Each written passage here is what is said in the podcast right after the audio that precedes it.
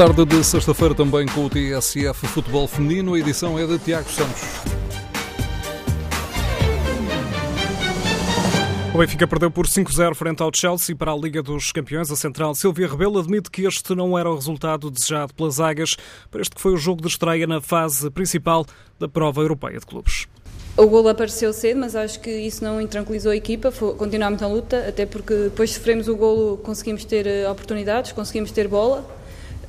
Depois acabámos por sofrer dois golos, de, dois golos de bola parada, o que a este nível não, não pode acontecer, mas penso que o importante é que demos o melhor de nós, não conseguimos o resultado que pretendíamos, é verdade, mas é continuar a trabalhar e havemos de lá chegar chegar ao nível que mostrou nesta partida no Seixal a equipa do Chelsea. As inglesas marcaram cedo neste encontro da primeira mão dos 16 avos de final da Liga dos Campeões.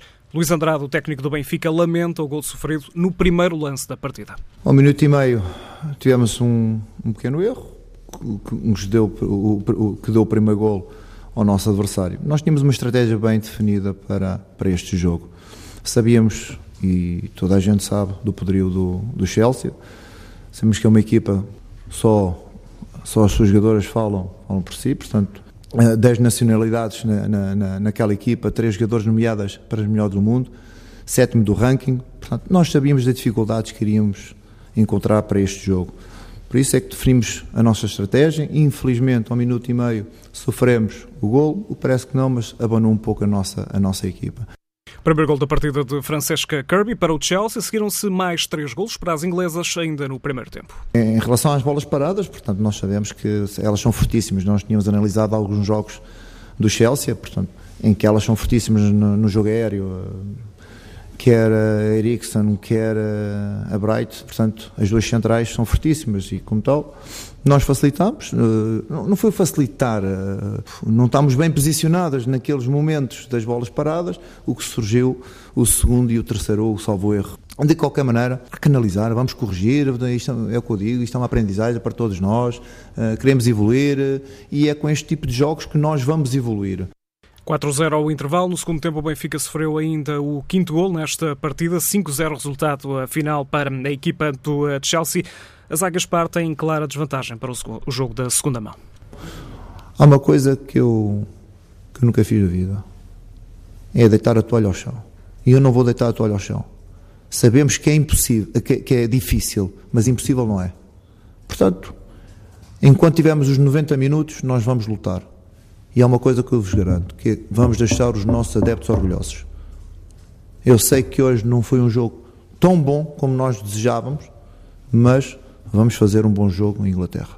Técnico Luís Andrade, do Benfica, acredita que as águias podem deixar uma imagem diferente no jogo da segunda mão, uma partida que está agendada para o final de tarde da próxima quarta-feira em Queens Meadow, nos arredores de Londres.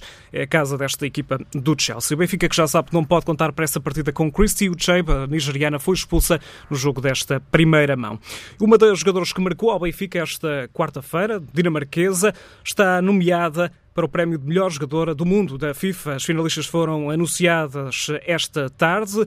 A FIFA anunciou que as finalistas do prémio deste ano de Best são Perlin Arder, a tal jogadora do Chelsea, jogadora dinamarquesa que já venceu o prémio de jogadora do ano para a UEFA, ainda a francesa Windy Renard do Lyon, campeã da Europa de clubes, e a inglesa Lucy Bronze do Manchester City. Ainda nesta Liga dos Campeões, no duelo entre Juventus e Lyon, que era um dos mais esperados nesta ronda, vantagem para as campeões da Europa, as francesas, que venceram por 3-2 no estádio da Juventus. Também a Itália, a Fiorentina da internacional portuguesa Cláudia Neto empatou a dois golos com as checas do Slavia de Praga. De Portugal para a Itália, Mariana Jaleca, até agora jogadora do Damaiense, está de saída da Liga BPI. Ela vai jogar no Orobica Calcio, equipa de Bergamo, que joga na segunda divisão, a Série B do futebol italiano. A Liga BPI que regressa amanhã com o Derby Lisboeta, futebol Benfica, Fofó, frente ao Sporting, jogo a partir das 11 da manhã. No domingo é a vez do jogo entre Marítimo e Amora, partidas que estavam em atraso na Liga, isto no que diz respeito à Zona Sul. O Sporting lidera esta primeira fase da prova. Esta semana o Marítimo jogou também, a meio da semana, o jogo estava em atraso. Marítimo a derrotar o Atlético Oriense por 3-2 é um resultado que permite à equipa insular ficar mais perto do quarto lugar, ou seja, da zona de acesso à segunda fase da Liga BPI. A equipa madeirense está agora apenas a um ponto do Torriense, mas tem menos um encontro jogado até agora. A edição desta sexta-feira do TSF Futebol Feminino com Tiago Santos. TSF Futebol Feminino Patrocínio BPI, Grupo CaixaBank, Banco Oficial do Futebol Feminino.